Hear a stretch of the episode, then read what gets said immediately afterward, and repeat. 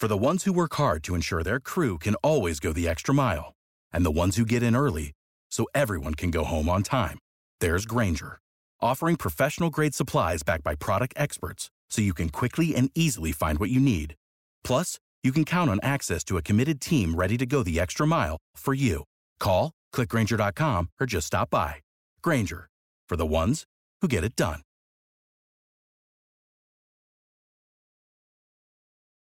Lucky Land Casino asking people what's the weirdest place you've gotten lucky? Lucky? In line at the deli, I guess? Aha, in my dentist's office. More than once, actually. Do I have to say? Yes, you do. In the car before my kids' PTA meeting. Really? Yes. Excuse me, what's the weirdest place you've gotten lucky? I never win and tell. Well, there you have it. You can get lucky anywhere playing at LuckyLandSlots.com. Play for free right now. Are you feeling lucky? No purchase necessary. Void where prohibited by law. 18 plus. Terms and conditions apply. See website for details. Sem papas na língua. Com o professor Dionísio da Silva. Oferecimento. Editora Almedina. Com os livros do professor Dionísio da Silva. Nas principais livrarias ou na almedina.com.br. O mar serenou quando ela pisou. Opa! Isso é Clara Nunes. Quem samba na beira do mar. Antônio Candeia É Filho. Grande Candeia. Olha a voz. Serenou quando ela pisou na areia. Quem samba na beira do mar. Que delícia, rapaz. Vai, Andreasa, por favor. Vai você pra botar o tapete vermelho na abertura da coluna pro professor, Dionísio da Silva, que ele merece. Professor Dionísio, mestre de todos nós, por que abrimos esta coluna com a saudosa Clara Nunes cantando Mestre Antônio Candeia Filho? Dia, Andreasa, querido. Bom dia, Rodolfo, nosso Morubixaba. Bom dia, Pinho. Bom dia. Olha, a- abrimos com a Clara Nunes, porque nós vamos falar hoje de terra, mares e lagos. E nós estamos navegando aí, o mundo também, né? E destas terras, mares e lagos, escolher uma expressão, uma coluna que o canto de ceia, que tem enganado tanta gente, e também o canto de cisne. E Clara Nunes eh, canta muito bem, indiquei para nossa querida Jade esse trechinho. Mas o mesmo é que eu gosto muito da Clara Nunes, né, Carlos André? É justo, é justo, mestre, é justo. Professor, eu tô aqui, você mandou pelo e-mail, mas como eu sou muito confuso, eu tô aqui em silêncio que eu tava tentando achar o e-mail Olha o que você WhatsApp aí, encaminhou ontem com a pauta do programa. Eu não consigo achar tamanha a minha confusão. Ainda bem que o Pinho mandou pro meu WhatsApp me salvando, então vamos puxar a pauta do professor Dionísio, levantar a bola para ele. Professor, você separou pra gente para explicar palavras, aliás, apropriadíssimas em dia de apuração de eleição americana e com eleição municipal sem ser domingo agora o outro. Eleição, professor, qual é a origem da palavra? Rodolfo, a palavra eleição veio do latim electione, que é do verbo eligere, e ela foi escolhida porque nós temos um passado eh, greco-latino, nós não só a língua portuguesa, mas também a Europa, o Ocidente inteiro, que nos marca para sempre. As marcas principais estão nas palavras. Veja, o processo eh, da eleição norte-americana, que é o tema do dia em todo o mundo, ainda é muito semelhante aos processos de escolha dos governantes da Roma Antiga, que foi fundada lá no, no ano 153 antes de Cristo, o Rômulo, que primeiro matou o irmão, né, para depois fundar a cidade, escolhe, isto é, elege, ele elege sozinho, um eleitor só, ele faz eleição dos 100 mais velhos, os habitantes mais velhos, homens, e ele chama isso de senatos, porque vão ajudá-lo a governar os senadores no Senato, o Senex, em latim quer dizer velho. Eleição, Rodolfo, vem do meio ético de ler vem do mesmo étimo de colher. Então, na verdade, quando você faz uma eleição, você está escolhendo, isso você está procedendo ao modo semelhante é, de colher, de colher frutos da terra, porque são Uhum. povos suas economias eram, sobretudo, a agricultura e a pecuária. Colher os frutos da terra, escolher o berrinho, o cordeiro, não é? Olha, rapaz, não sabia que tinha essa relação com a colheita. Agora você colocou outra palavra aqui, ostracismo. Professor, ostracismo vem de ostra? Vem, vem de ostra, Rodolfo. Olha. Muito bem lembrado, aliás, uma coisa bem prática, não é? Ostra. Você gosta, né? O Andreasa gosta muito, eu não sou muito fã, não. É, eu não sou, quando tem eu como, né? não é muito comum, Se não. pintar não é na muito, mesa um limãozinho. Não é muito frequente, não, mas não desfaço, não. É.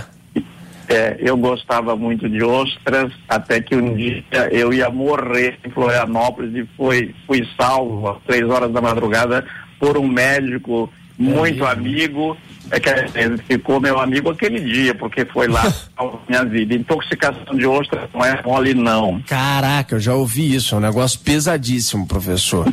Bom, É, já que você comia muito lá atrás, deu isso uma vez, mas ainda bem que você tá ótimo, maravilhoso para contar pra gente a história é, e as expressões aqui também, o significado das expressões e palavras. Ostracismo, então, vem de ostra, do, tipo, caiu É. no ostracismo, é porque ele entrou na ostra, fechou aquele negócio e ficou pra lá esquecido. Eu coloquei a ostra no ostracismo, é para minha, para minha binária. Mas Rodolfo vem do seguinte: as duas civilizações tanto, eh, então, que tanto influenciam a de Roma, fundada no. a cidade, a cultura romana, que começa no ano que eu disse, 753 antes de Cristo, veja quanto tempo, e Atenas, que começa no século VI antes de Cristo, tiveram modelos de governo semelhantes. Só que na Grécia, em Atenas, essas votações eram diretas, eram feitas, ninguém, não é um que ia lá escolher seis senadores. É, iam, iam para um lugar chamado Água, assim chamado porque era prata, lá o mercado, e lá eles se reuniam, os cidadãos se reuniam depois que o inventor da democracia, um sujeito chamado Clístenes, Clístenes é o fundador da democracia grega, ele começou a chamar aquelas reuniões de eclesia, que deu em latim eclésia e que é que foi mudando a pronúncia e deu igreja. Quer dizer, a reunião de todo mundo ali para decidir alguma coisa. E o caráter religioso sempre está presente, porque eles invocavam o poder dos deuses, mesmo aqueles filósofos tidos por uh, ateus, né? Mas uh, Sócrates, por exemplo, ao morrer, está lá dizendo que os deuses querem isso. Lá nesta água, nesta onde se dava a eclesia, que deu a palavra eclésia, que deu a palavra igreja, eles elegiam aqueles que iam governar, mas elegiam também aqueles que deviam ser mandados embora para sempre. E eles faziam essa votação de um modo muito curioso. Eles jogavam é, uma, uma, uma, um pedaço de cerâmica é, dentro de um vaso. E quando aquele que teve mais é, pedaços de cerâmica, não é?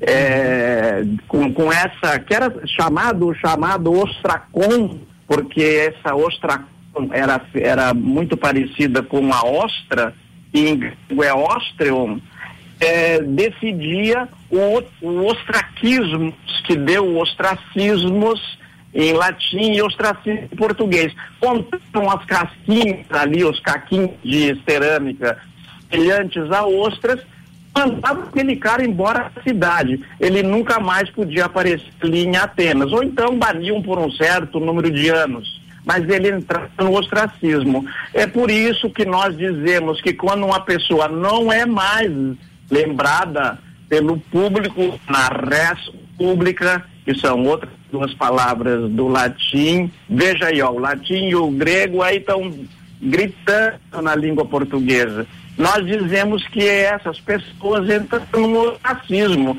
não são mais lembradas, que é o que em geral acontece com os governantes. Aí você eh, os tolerou aquele tempo que eles foram eleitos e depois eh, somem, somem por um tempo e voltam depois ou nunca mais aparecem, entraram no ostracismo. Essa é a origem da palavra. Sensacional. Professor, o canto do cisne, citado por você no começo da conversa. Fala um pouco da expressão pra gente. Então, tem os dois, né, Rodolfo? Tem o canto do cisne e o canto da sereia. O canto da sereia é assim, aquelas sereias, metade, é, metade peixe, muito bonitas, uhum. cantavam, os marinheiros iam atrás delas e morriam afogados. O canto do cisne é uma lenda que já dura mais de dois mil anos. Se diz que o cisne canta, ele que é um um animal ali mudo, chega o né? final da vida, quando ele vai morrer, ele, ele dá uns grasnados assim, né? Tem que olhar direitinho qual é a voz do cisne. É, ah. e, e, mas ele antes de morrer, então ele daria cantaria. Então, tudo passou a designar a última coisa bonita, grandiosa que alguém faz para encerrar sua existência. Mas, ah. Rodolfo, lá pelo século I ainda, um, um historiador romano disse que um pesquisado e o Cine não canta, nem antes de morrer, nem nunca. Então o canto do ah, cisne é? é uma dessas lendas que pegou. É, mas como pegou, e bem explicou o professor Dionísio, né? A lenda seria de que mudo a vida toda, o cisne branco no final de sua vida, enfim, momentos antes de morrer, ele emitia diversos barulhos, enfim.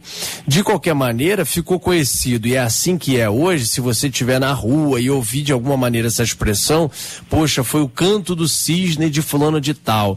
É porque teria sido, a gente já ouviu até em pessoas, por exemplo, que falecem depois de uma apresentação, de uma grande obra, de um lançamento, do que for, ou até na vida mesmo, profissional, ah, pessoal, caramba, fulano fez tal coisa, dois dias depois acabou morrendo, que pena Pena, pô, foi o Canto do Cisne, enfim, foi a sua Isso. grande, última grande obra antes de nos deixar. É mais ou menos é, esse o significado da expressão, que por mais que não seja, como disse o Dionísio, mais uma verdade, seja uma lenda, é o que ficou para a gente usar na expressão do dia a dia.